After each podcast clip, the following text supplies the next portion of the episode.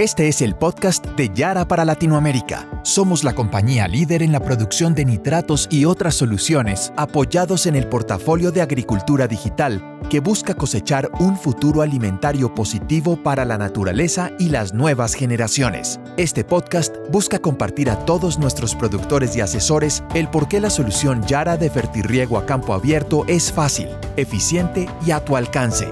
Con Yara, el conocimiento crece.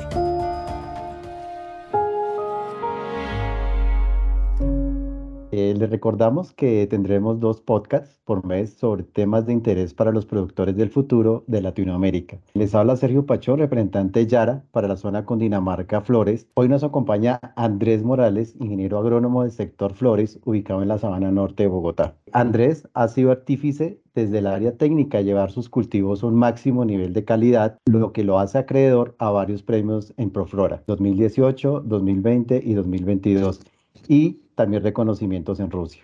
El día de hoy, pues vamos a aprovechar la experiencia de más de 18 años de Andrés, en la que imagino que ha tenido que afrontar muchos desafíos de la fertirrigación, para que nos cuente cómo los ha afrontado. Esto es para las personas que están interesadas en conocer más sobre el fertirriego y no claudican en el intento lo que muchas veces significa mayores costos y, ¿por qué no?, hasta el riesgo de perder un cultivo. Hola Andrés, buen día. Hola Sergio, es un gusto estar aquí compartiéndoles, como mencionaba, sobre mi experiencia llena de muchísimos desafíos, algunos errores que hemos cometido y que es importante traer a colación para que las personas que nos escuchen los consideren y tengan en cuenta estos tips cuando estén frente a una situación similar, si es que así se quiere ver. Perfecto, Andrés. Entonces iniciemos. Eh, bueno, voy a ir directamente al grano. ¿Cuáles son los errores más frecuentes de nosotros cuando estamos implementando fertirriego y qué representa cada uno de estos errores? Que pueden abarcar mm, parte de, esa experiencia de la que hablábamos. El primero, la planeación hidráulica del sistema. El segundo, mezclas y preparación de fórmulas de fertilización. Y el tercero, un mantenimiento de la red hidráulica. Voy a arrancar entonces con la planeación. Siempre que uno tiene un cultivo y quiere eh, o ha escuchado de fertirriego, eso le suena a optimizar un poco los recursos y, y, a hacer su dinero un poco más rentable. Para esto, digamos, para empezar por ahí, la planeación hidráulica del sistema es sumamente clave y ahí arranca uno mirando primero qué calidad de aguas tiene. Es sumamente importante hacer un análisis físico-químico para determinar si tiene eh, minerales puede tener el agua sólidos en suspensión y microbiológico para determinar si tiene algas o microorganismos que se puedan estar transportando por el sistema de goteo. Hoy, hoy en día es muy común por el sistema de goteo transportar nematodos, por ejemplo. Y físico-químicos, eh, encontrar hierros cuando dependo de pozos profundos, dependo de algunos acuíferos que están cargados de hierro, o eh, si dependo de aguas superficiales, encontrar arcillas, encontrar materiales que están en el, el análisis, le va a arrojar qué tipo de filtrado debe de tener. Si necesito un filtrado, un alto filtrado, si necesito un filtrado medio, si necesito sencillamente unas arenas y ya. Aquí es, es sumamente clave eh, el análisis. Luego, en, en esa parte de planeación, calcular cuál es el área que quiero regar y con qué frecuencia la debo regar para así calcular matemáticamente qué bomba debo traer. Es muy común traer una bomba y asumir que la bomba va a cubrirme el área y después encontrarnos con que no tiene esa capacidad. Para esto es importante revisar las curvas de la bomba, cuánto, cuánto cabeza de fuerza y qué distribución puede llegar a tener. Este cálculo, sí o sí, un ingeniero agrícola, un ingeniero agrónomo o una persona con buena experticia lo puede realizar.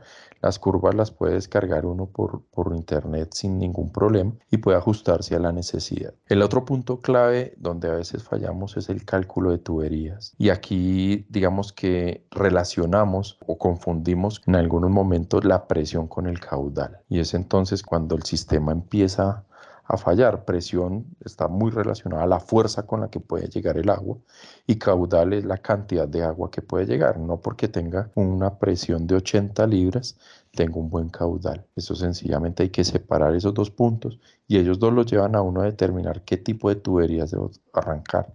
Si mi sistema debe arrancar con una tubería muy grande en términos de 3, 4 pulgadas, 6 pulgadas y terminar llegando al goteo con manguera de 16 milímetros. Esta parte es, es digamos que importante porque va a determinar cuál va a ser su alcance con la bomba y no contener una bomba muy grande que no funcione o que no tenga el, uso total. El tercer punto en, la planeación hidráulica es las zonas o los sectores de goteo. Un cabezal de riego está organizado básicamente por una bomba de succión, un sistema de filtrado, luego un sistema de inyección de fertilización y termina llegando a las zonas o válvulas de goteo. Yo conozco sistemas automáticos, completamente automáticos que funcionan solos, regulan conductividades, pHs, pero también conozco sistemas manuales que llegan a ser inclusive eh, más productivos que el automático. ¿Por qué? Porque nos aseguramos con una persona que estemos cumpliendo con los mismos rangos del sector. ¿Qué es clave en el sector de goteo? ¿Qué voy a, ¿Cómo voy a regar? ¿Con qué voy a regar? Entonces determinar si mi cultivo como tal lo hice nivelación, hice un trabajo de tal manera que, que no tengo pendientes de caída, pues puedo irme con una cinta de goteo. Las cintas de goteo son de muy bajo costo, pero de muy alto mantenimiento. Una manguera, una manguera mucho más gruesa, va a ser de menor mantenimiento, pero una manguera que sencillamente va a estar goteando en el momento en que la presión requerida o la presión de proveedor se cumpla, ella va a empezar a gotear. Si tengo temas de, compensación por caídas, por topografías, entonces necesito tener mangueras autocompensadas y esto es muy común verlo a campo abierto que tenemos pendientes, tenemos unas caídas y ponemos una manguera que no es autocompensada, entonces tengo encharcamientos, tengo zonas anegadas y fácil confundimos ese anegamiento con un nivel freático cuando estamos generándolo desde el goteo. ¿Qué más encontramos? Agujas, sitios de, de riego directo a materas, que hoy por hoy se ha convertido en la agricultura de una alta precisión. Entre más precisos seamos, aunque mayor es el costo, más eficientes somos con la distribución del goteo. Entonces, todos son funcionales en cualquiera de los sistemas dependiendo de lo que yo quiera armar y de cómo quiera armar mi proyecto de diseño. ¿Qué es clave aquí? ¿Cuánta agua necesito para mi árbol? ¿Cuánta agua necesito para mi cama de siembra? Porque de ellas determino cuál va a ser el caudal de mi manguera y qué hay en el mercado que me pueda cumplir con esa necesidad. Mm, hay mangueras en, flores que van desde el punto 8 litros hora hasta el 1.5 o 2 litros hora. Eh, en flores, en árboles frutales hay mangueras con goteros cada 2, 3 metros, con descargas hasta de 5, 7, hasta 12 litros hora. Entonces, aquí, aquí importantísimo en el diseño que una persona se siente y aterrice todo el diseño antes de entrar a compras. Cuando empezamos a comprar desesperadamente cualquier manguera esto, aquí hay un dinero muy importante que se puede perder y que esto es lo más, digamos que aquí está el gasto más grueso en la planeación hidráulica del diseño. Eh, Andrés, excelente información. Yo quiero que pronto nos comente ¿Qué pasa si no se hace todo este tipo de información que se requiere de pruebas en campo? ¿Qué pasa con los cultivos que no se tiene esto en cuenta? O sea, uno dice, yo voy a medir el caudal, voy a mirar la parte de goteo, voy a mirar que esté cayendo lo que se requiere a mi cultivo, pero hay mucha gente que no lo hace. ¿Qué aconseja Andrés y quién beneficia a los agricultores hacer todo lo que nos está informando Andrés? Eh, Sergio, esto, esto es un tema básicamente de dinero. Yo conozco y, asisto cultivos donde el goteo lo abandonaron porque quedó mal diseñado. Mal diseñado porque no se hizo un análisis de agua, por ejemplo. Entonces, al no hacer el análisis de agua, escogieron mal un filtrado. Conozco temas donde ha tocado dejar una bomba nueva guardada porque la bomba que compraron es muy grande para el cabezal de riego. Entonces se reventaba la tubería, no tenía el sistema. El tema de diseño es clave calcularlo, cómo va a ser mi diseño, cuál va a ser mi alcance qué tengo que tener en cuenta en términos de mantenimiento, porque si bien yo bajo mano de obra, necesito especializar mano de obra para el mantenimiento de esta red. O sea, esto no es que monte el riego por goteo y ya va a estar funcionando ahí solita. Sea automático o sea manual, yo necesito tener gente especializada que tome datos, que revise que el sistema está funcionando, que tenga sus criterios de evaluación en ese primer punto. Y conozco cultivos que han fracasado en términos de producción porque el sistema de riego está mal, mal diseñado, mal compensado. Es muy común encontrar más que todo ese tema que les decía de charcos, generando problemas sanitarios porque está mal manejado el riego y no se tuvo en cuenta la topografía del, del terreno, por ejemplo. Muchas gracias. Tengo otro segundo punto y es la preparación de mezclas de fertilizantes. Aquí hay una parte que es crucial y es que quien se siente a hacer en su, en su tabla el cálculo de la fórmula de fertilización para, para el cultivo que sea, de tener claro que los productos que va a tener allí deben ser altamente hidrosolubles. El fertirriego y entre más especializado, más preciso sea, va a exigir que eh, los productos que estoy poniendo sean altamente solubles. ¿Qué más tengo que tener en cuenta ahí? ¿Cómo voy a mezclar y qué voy a mezclar? ¿Sí? Ahí es clave tener eh, qué puedo mezclar. No todos los cultivos pues cuenta con un agrónomo que sepa mezclo este con este, no puedo mezclar este con este. Entonces, ¿cómo son esas compatibilidades y qué puedo mezclar? La recomendación, yo conozco sistemas que funcionan con dos tanques de riego, como conozco sistemas que funcionan con cinco tanques de riego. La primera y la más clave, nitrato de calcio no se mezcla sino con ácido nítrico o eh, con nitrato de amonio, hasta ahí. Esa es la más importante, nitrato de calcio nunca lo va a mezclar con nada que tenga fósforo. Se corta la mezcla y no sirve. Si la envío y si el personaje que prepara por susto, por, por, no sé, por alguna cosa, no cuenta, termina taponando todo el sistema de, de, la red hidráulica y se termina perdiendo toda la preparación de producto. Ese es, ese es muy clave. Puedo preparar en otro los sulfatos y mezclarlos con unos nitratos, no hay ningún problema. Como puedo mezclar a veces los quelatados, los menores, con eh, algunos ácidos. Esta parte de la preparación de mezcla tiene unos ítems de control que son importantes. Uno en la matemática, cuando calcula su fórmula de fertilización, hace una conductividad eléctrica matemática. Cuando prepara una mezcla real, cuando saca sus pesadas de fertilizantes y hace la mezcla real, debe corroborar que esa conductividad se cumple en la mezcla de preparación. ¿Por qué? Porque aquí podemos tener problemas de estar salinizando el medio, de estar eh, generando estrés en plantas por conductividades muy altas de llegada.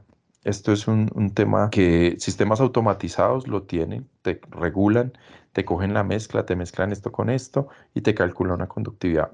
Sistemas manuales lo tenemos que hacer en cultivo, lo tenemos que hacer en campo, sacar una prueba de balde, hacer una relación matemática y calcular que lo que yo voy a llegar a cultivo es la conductividad eléctrica que espero. Calcular el pH, en qué rangos de pH va a estar disponible, qué cultivo tengo y cuál es mi rango en el que debo llegar hacia el cultivo. Va a depender que nuestra nutrición en planta sea óptima.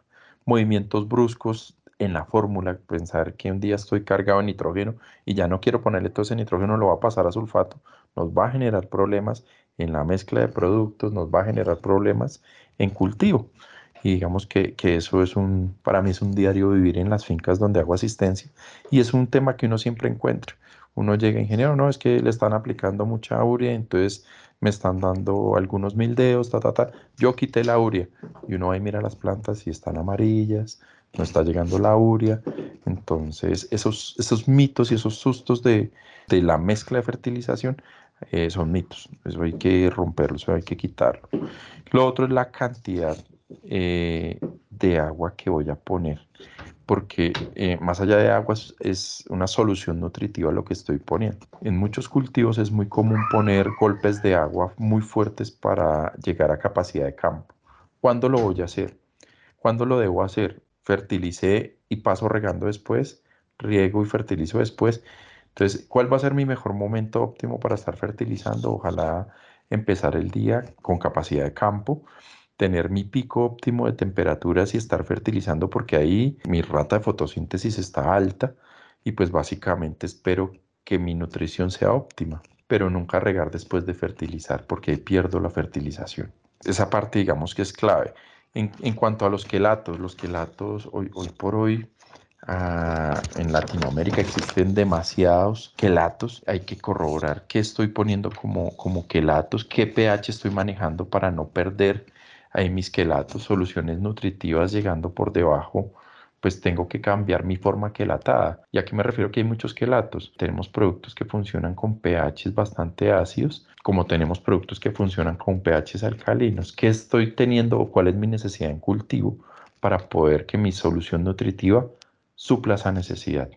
Y ahí es clave poder tener conductividad y pH de lo que estoy enviando hacia el cultivo. Ese es como, como, como el segundo punto que es, sumamente clave, la, cómo, hago mis mezclas y cómo voy a llegar con una solución nutritiva, Sergio. Ok, perfecto, Andrés.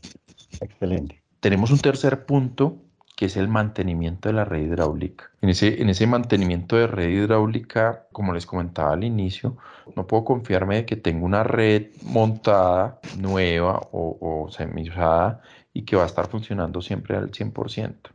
Aquí debe haber un óptimo del funcionamiento del, sistema de riego y, y, sistemas de riego que básicamente eh, su porcentaje de eficiencia esté por debajo del 85%, estoy perdiendo dinero. Sistemas de riego deben estar por encima del 85%, deben estar muy cerca del 90-95%. Y aquí hay varias cosas para tener en cuenta la estación de riego o el cabezal de riego. El cabezal de riego es importante el retrolavado bien sea automático o manual, el retrolavado de las arenas para que no se apelmacen, para que no se colapsen, unas arenas que no se hagan retrolavado casi que a diario, en un mes, dos meses colapsan y los tanques quedan obsoletos, ¿sí? Entonces el retrolavado debe ser a diario y debe evacuar eh, El lavado de filtros de anillos, si, si hay la posibilidad de sacarlos al menos una vez a la semana y dejarlos en, en ácido nítrico, les va a ayudar a despegar un poquito todo eso que, que filtra el agua. Y los anillos vuelven a quedar casi que, que enteros. La revisión de las presiones. El sistema de riego tiene una presión inicial antes de filtros,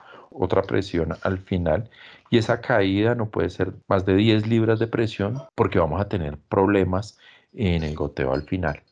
Esos manómetros son claves ponerlos antes de filtros y después de filtros, porque te van a permitir ver que el filtrado está funcionando de manera óptima el lavado donde preparo la, fertilización. Esto suena a veces obvio, pero a veces lo obvio no es tan obvio. Los tanques de fertilización van formando costras, van formando natas, que varían básicamente una, una preparada de fertilización. Entonces los tanques sí se deben lavar de manera semanal y es un tema de aseo más que cualquier otra cosa. La revisión diaria de los tanques, de cuánto preparé. Si preparé un tanque de mil y me quedaron 100, 150, puedo preparar encima de eso muy seguramente no puedo preparar porque va a seguir subiendo y va a seguir concentrando más mis mezclas de fertilización. Yo necesito que mi tanque esté vacío para hacer la preparación. Eso es un tema, digamos, que, que clave en los momentos de preparar. Lavar la tubería interna. Yo he visto que a veces mandan topos, que a veces mandan eh, espumas para lavar la tubería. Ponen un punto trampa y se recoge y se limpia la tubería. La tubería eh, más que todo en el punto donde se hace inyección de fertilizante, se llena de sarro, se llena de producto y empieza a cristalizar o empieza a llenarse la tubería y empieza a tener pérdidas de capacidad. La otra zona importante es la zona de, de, goteros, o sea, la zona donde están las válvulas de goteo. Allí tengo una tubería principal que viene desde la bomba, ¿cierto?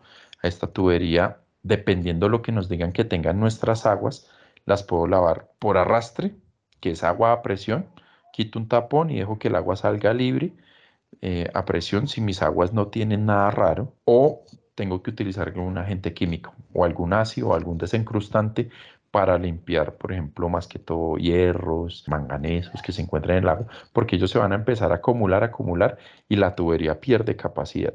O de manera física, mm, tenemos cepillos topo, espumas, que se envían por la tubería para hacer por arrastre y llevar y sacar lodos que se encuentran en la tubería. Entonces, tuberías principales cada tres o seis meses.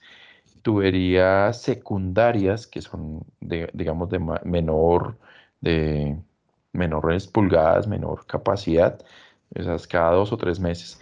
Pero las líneas de goteo, en definitiva, se deben lavar por, cualquiera de las maneras que les decía, entre una, en, entre uno y dos meses. No puedo estar lavando tuberías una vez al año, eh, mangueras de goteo una vez al año. La manguera, sea la manguera que sea, colapsa más rápido. ¿Qué me puede definir entre uno y dos meses? Mangueras muy especializadas, mangueras autocompensadas, se tienen que lavar mensual. Mangueras eh, comunes o cintas de goteo como la que utilizan los productores de fresa, por ejemplo, se pueden lavar cada dos meses, pero hay que lavarla. ¿Qué hay que evitar al final en nuestro sistema? Hay que evitar al máximo las fugas, los escapes, tuberías rotas, tuberías con escape, eh, donde hizo falta ponerle teflón o donde hizo falta apretar un poco más, son tuberías que nos generan una pérdida de presión y un desgaste en bomba. ¿Qué más hay que evitar? Caídas de corriente, una caída de una fase, una caída que no cumpla con los 200 20, sino que esté llegando en 180, me genera que la bomba no va a estar funcionando de la mejor manera. La calibración de, de mis válvulas, o sea, cuánto caudal puede tener mi válvula y cuánto estoy generando. Eso es, digamos que clave. Por otro lado, el sistema de aseguramiento. Si mi sistema es completamente automático, tener un sistema en que yo pueda controlarlo. Yo conozco sistemas donde desde el celular yo puedo mirar en mi casa cómo está regando esa finca sin problemas, ¿cierto? Y si hay alguna falla, poderla corregir. Pero también conozco sistemas manuales donde hay tres, cuatro monitores dedicados a mirar que el sistema esté funcionando y que los ítems de control se estén cumpliendo. El gotero, que caiga la cantidad de agua que yo estoy programando y la persona que abre los registros que la abra la cantidad de tiempo que se está programando, porque eso va a hacer eficiente el sistema. Estos ítems digamos que uno los va amarrando a cómo está ejecutando su riego y cómo optimiza el riego el sistema de nutrición, de nutrición de lo que le estoy llegando a la planta. Y en definitivas, eh, yo debo calcular al menos una vez al año el coeficiente de uniformidad de goteo. Esto es un tema de pronto raro, matemático, todo eso, pero son sumas y restas de, mirar que mi sistema, si hay algo que esté fallando, cómo entro a hacerle mantenimiento o cómo entro a, renovarlo para que suba ese porcentaje de eficiencia de mi goteo. Ese es como, como los puntos. No sé si tienes preguntas, Sergio, o, si, o cómo la ves hasta ahí. Pues Andrés, definitivamente todo tiene un proceso, todo tiene un seguimiento, ¿sí? Muy importante el tema de, de tener todo muy hacia el objetivo de que la planta esté bien nutrida, ¿sí? pero digamos que, que esos, eh, cuando yo no tengo como todo organizado mi proyecto para que le llegue el producto o los nutrientes al cultivo, ¿qué pasa si de pronto en una cama o en dos camas o en tres camas no me está llegando los nutrientes que yo requiero? Eso se puede representar en dinero, en producción digamos que, que, como tú dices, hay unas personas que están haciendo seguimiento, como hay unos sistemas automatizados que los puedes mirar desde el celular, pero realmente si no hacemos esto, finalmente esto nos lleva a menor productividad, a que las plantas obviamente tengan unos colores que obviamente hace parte de la eficiencia de la nutrición, pero digamos que he visto también unos sistemas que no son tan avanzados y no tienen entonces seguimiento. Me gustaría, Andrés, que la gente de pronto que no tiene todo esto muy claro eh, y ya con esta información que tú nos das es muy importante, pero también hacer saber al cliente que finalmente si no hace todo este proceso repercute en, como tú lo dijiste antes, en venta, en producción, pero también quisiera que quisiera entender a la gente que hay que hacer todos estos procesos, que no es solamente prender la bomba y, y, que los nutrientes lleguen, pero finalmente lo que yo quiero es que tú les indiques por qué hay que hacer estas cosas, como lo estás haciendo. Sí, Sergio. Hay, hay, digamos, las bondades del fertirriego y de la agricultura. Cuando uno detecta zonas donde hay taponamiento en mangueras, uno ve las plantas y, o las ve nanas, o las ve cloróticas, o las ve amarillas, y uno empieza a hacer, a indagar un poco el tema y, y finalmente resuelve su incógnita y el fertirriego le permite rápidamente recuperar plantas. Obviamente esto va a tener un impacto, un impacto en dinero cuando, cuando ya uno lo empieza a ver, pero las plantas se, terminan recuperando. El sistema de, de, goteo, eh, si uno está pendiente de, cómo hacer el aseguramiento y mirar esos goteros, eh, digamos que lo permite hacer. ¿Qué es clave ahí? Tener la persona que visualiza y que vea algo raro, que da la primera alerta y que bien sea el agrónomo o el administrador quien esté en la finca eh, se acerque y diga que hay algo que está raro y empiece, empiece a interrogarse y a buscar qué fuente puede ser. Yo he visto mangueras completamente taponadas de hierro y laberintos de goteros taponados completamente de hierro. ¿Qué pasó? ¿Qué tengo que hacer para que no me vuelva a pasar? Entonces, es el lavado, es el desincrustante, es que tengo que hacer una microinyección de cloro en el sistema para evitar la llegada de algas a mi sistema. Es clave también entender que por el sistema de goteo yo inyecto agroquímicos y fertilizantes, pero no puedo inyectar agentes biológicos, mejor dicho, del tipo melazas, porque me generan microbiota dentro de la manguera y eso no lo tengo como controlar. Digamos que, que esos ítems son errores que nos han pasado ya y mucho de lo que les cuento son cosas que, que, nos han pasado y que nos han ayudado a corregir y a, afirmar que hay procesos donde tenemos que hacerlo. Y el tema, digamos, clave, muy clave, vea, suena muy sencillo, lavar los filtros. Los filtros se apelmazan, los filtros se colapsan. Es, es, un colador que no me está dejando pasar cosas. Poner los filtros un día, una noche y al otro día vuelvo y los pongo, ponerlos en una solución de ácido nítrico con pH de 3 y ya el otro día saco, lo lavo con agua a presión y mis filtros de anillos quedan nuevamente enteros. Entonces, y es algo tan sencillo que nos puede impactar mucho, muchísimo más duro en términos de producción, de productividad, que en los términos de cuánto puede costarme una persona que me lave eso. Definitivamente el fertirriego tiene sus bondades, pero también tiene sus, sus temas de control. Andrés, ¿cuál sería la dosis del ácido nítrico, digamos, para toda la información que nos está? Yo lo que siempre trato de buscar es que eh, preparo mi tanque o la caneca donde voy a dejar mis filtros y que mi pH eh, me llegue a pH 3. Entonces, le, voy haciendo mi titulación hasta que veo que pHímetro me muestra tanque ya tiene el agua en pH 3, metan los, los filtros ahí. Eso es lo que hago. Ok, Andrés. Gracias por la respuesta. Vale. Andrés, muchas gracias por tu clara explicación, orientación de verdad, que son cosas que uno en el día a día de pronto por tener también tantas cosas o de pronto por no estar informado, de acuerdo a lo que nos informa, se pasa. Y seguro que ya con todo esto tendremos, con toda tu información, algo de terreno abonado para no arriesgar el proceso. Y como decía iniciando, claudicar en el intento, definitivamente hay que hacerlo y de verdad que esto es muy eficiente para nuestros cultivos, para nuestra rentabilidad, para nuestra calidad. Es que llegue lo que requiere la planta. Esto es muy importante, ¿sí? Eso es, es ganador. Quisiera aprovechar y pues que tenemos aquí para preguntar algo. Si yo te dijera, Andrés, que el fertirriego a campo abierto es fácil, eficiente y a tu alcance, ¿qué nos dirías? Estaría de acuerdo, muy de acuerdo. El fertirriego está diseñado básicamente para hacer eso, fácil y eficiente. Nosotros, digamos que estamos dispuestos a